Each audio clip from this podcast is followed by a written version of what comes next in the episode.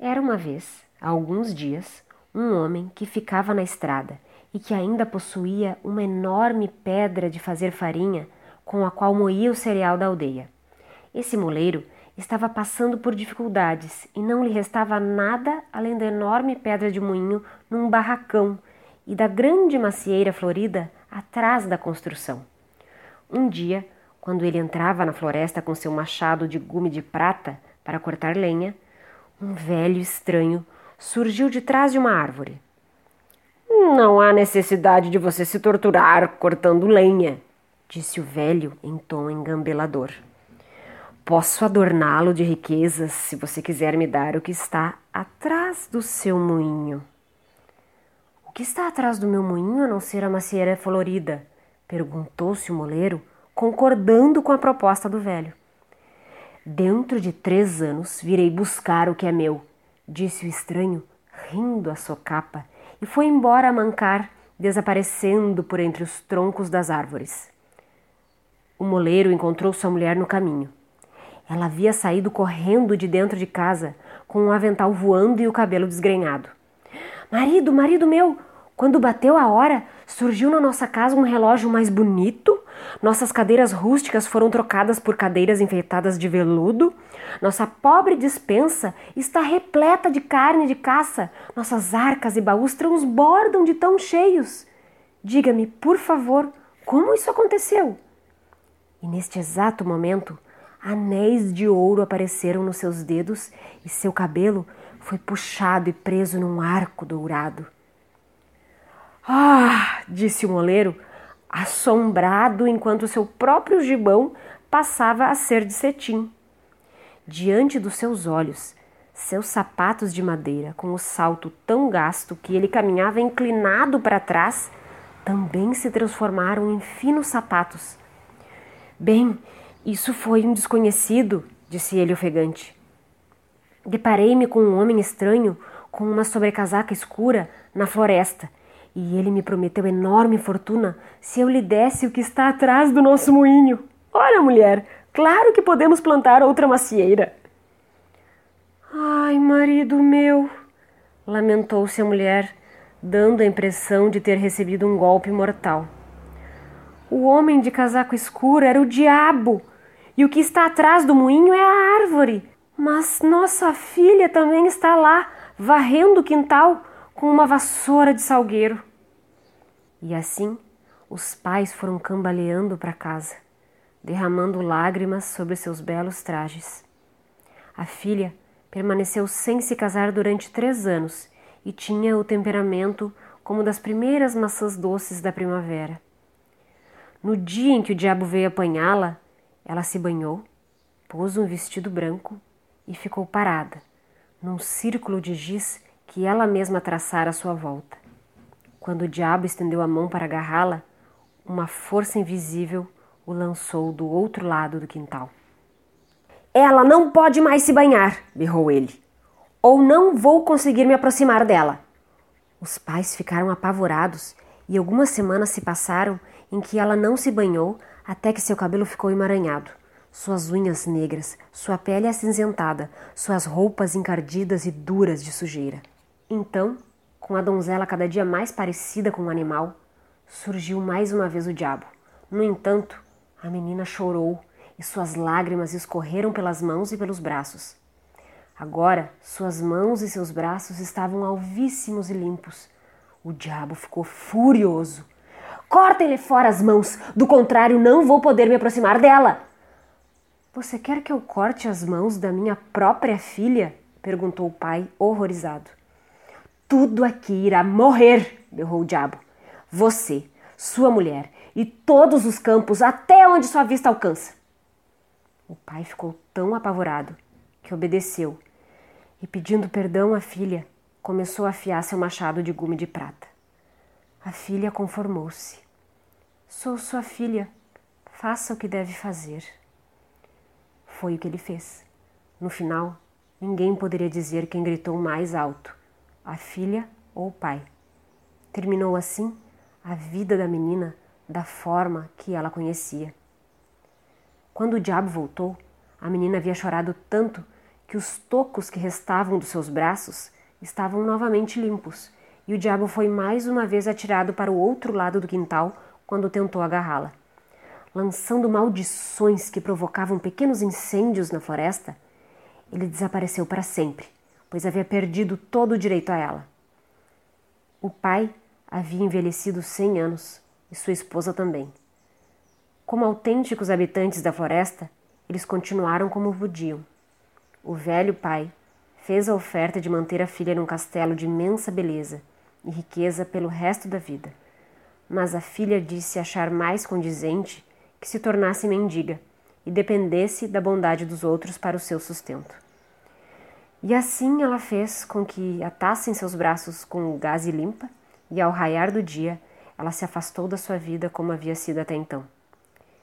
Ela caminhou muito. O sol do meio-dia fez que o suor escorresse riscando a sujeira no seu rosto. O vento desgrenhou tanto o seu cabelo até que ele mais parecia um ninho de cegonha com gravetos enfiados de qualquer jeito. No meio da noite, ela chegou a um pomar real, onde a lua fazia reluzir os frutos das árvores. Ela não podia entrar, já que o pomar era cercado por um fosso. Caiu então de joelhos, pois estava faminta. Um espírito etéreo, vestido de branco, surgiu e fechou a comporta para esvaziar o fosso. A donzela caminhou por entre as pereiras, sabendo de algum modo que cada fruto perfeito havia sido contado e anotado, e que eles eram também vigiados. Mesmo assim, um ramo curvou-se bem baixo para que ela o alcançasse, fazendo o galho estalar. Ela tocou a pele dourada da pera com os lábios e comeu ali em pé ao luar, com os braços atados em gaze, os cabelos desgrenhados, parecendo uma mulher de lama, a donzela sem mãos. O jardineiro viu tudo mas reconheceu a magia do espírito que a protegia e não se intrometeu. Quando ela acabou de comer aquela única pera, ela se retirou, atravessando o fosso, e foi dormir no abrigo do bosque. No dia seguinte, o rei veio contar suas peras. Ele descobriu que uma estava faltando, mas, olhando por toda parte, não conseguiu encontrar o fruto desaparecido. Quando lhe perguntaram, o jardineiro tinha a explicação. Ontem à noite, dois espíritos esgotaram o fosso, entraram no jardim à luz do luar, e um deles, que era mulher e não tinha mãos, comeu a pera que se oferecia a ela. O rei disse que iria montar guarda naquela noite. Quando escureceu, ele veio com o jardineiro e o mago, que sabia conversar com os espíritos. Os três se sentaram debaixo de uma árvore e ficaram vigiando. À noite, a donzela veio flutuando pela floresta com as roupas em farrapos, o cabelo desfeito, o rosto sujo, os braços sem mãos e o espírito de branco ao seu lado. Eles entraram no pomar da mesma forma que antes. Mais uma vez, uma árvore curvou-se graciosamente para chegar ao seu alcance, e a donzela sorveu a pera que estava na ponta do ramo. O mago aproximou-se deles, mas não muito. Vocês são deste mundo ou não são deste mundo? perguntou ele. Eu fui outrora do mundo, respondeu a donzela. No entanto, não sou deste mundo. Ela é humana ou é um espírito? perguntou o rei ao mago, e o mago respondeu que eram as duas coisas. O coração do rei deu um salto e ele se apressou a chegar até ela. Não renunciarei a você, exclamou ele. Deste dia em diante eu cuidarei de você. No castelo, ele mandou fazer para ela um par de mãos de prata que foram amarradas aos seus braços. E foi assim que o rei se casou com a donzela sem mãos. Passado algum tempo, o rei teve de ir combater num reino distante e pediu à mãe que cuidasse da jovem rainha, pois ele a amava de todo o coração. Se ela der à luz um filho, mande me avisar imediatamente. A jovem rainha deu à luz um belo bebê e a mãe do rei mandou um mensageiro até o rei para lhe dar as boas novas. No entanto, a caminho, o mensageiro se cansou e, chegando a um rio, ficou cada vez com mais sono. Afinal, adormeceu profundamente às margens do rio. O diabo saiu de trás de uma árvore e trocou a mensagem por uma que dizia que a rainha havia dado à luz uma criança que era metade cachorro. O rei ficou horrorizado com a notícia, mas mesmo assim mandou de volta uma carta recomendando que amassem a rainha e que cuidassem dela nesse terrível transe.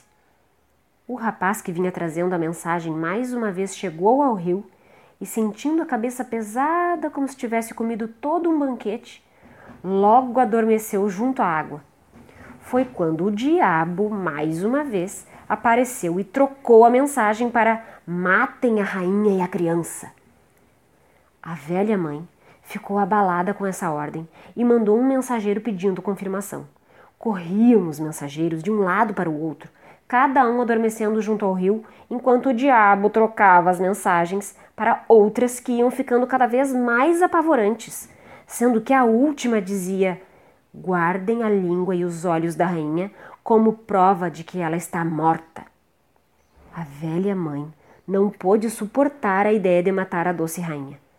Em vez disso, ela sacrificou uma corça, arrancou sua língua e seus olhos e os escondeu. Em seguida, ela ajudou a jovem rainha a atar o bebê junto ao peito e, cobrindo-a com um véu, disse que ela precisava fugir para salvar a vida. As mulheres choraram e se beijaram na despedida. A jovem rainha vagueou até chegar à floresta maior e mais selvagem que jamais vira. Na tentativa de procurar um caminho, ela procurava passar por cima, pelo meio e por volta do mato. Quase ao escurecer, o mesmo espírito de branco de antes apareceu e a conduziu a uma pobre estalagem de gente simpática da floresta. Uma outra donzela, vestida de branco, levou a rainha para dentro e demonstrou saber seu nome. A criança foi posta num berço. Como você sabe que sou uma rainha? perguntou a donzela. Nós da floresta acompanhamos esses casos, minha rainha. Agora descanse. E assim, a rainha ficou sete anos na estalagem e se sentia feliz com sua criança e com sua vida. Aos poucos, suas mãos lhe voltaram, primeiro como pequeninas mãozinhas de bebê, rosadas como pérolas, depois como mãos de menina e, afinal, como mãos de mulher. Enquanto isso, o rei voltou da guerra e sua velha mãe se lamentou com ele. Por que você quis que eu matasse dois inocentes? perguntou ela, mostrando-lhe os olhos e a língua da corça. Ao ouvir a terrível história, o rei cambaleou e caiu a chorar inconsolável. A mãe viu sua dor e contou que os olhos e a língua eram de uma corça e que ela havia mandado a rainha e o filho fugir pela floresta dentro. O rei jurou não mais comer nem beber e viajar até onde o céu continuasse azul para encontrar os dois. Ele procurou por sete anos a fio.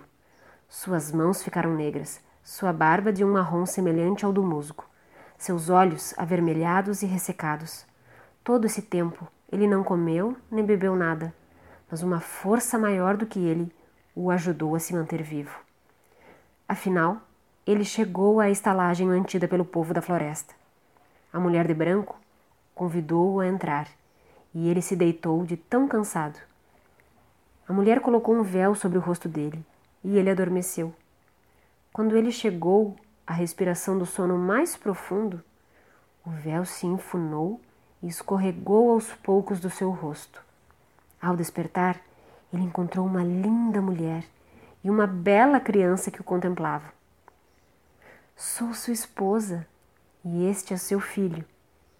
O rei queria acreditar, mas via que a donzela tinha mãos. Com todas as minhas aflições e com os meus bons cuidados, minhas mãos voltaram a crescer, disse a donzela. E a mulher de branco trouxe as mãos de prata que estavam guardadas, como um tesouro numa arca.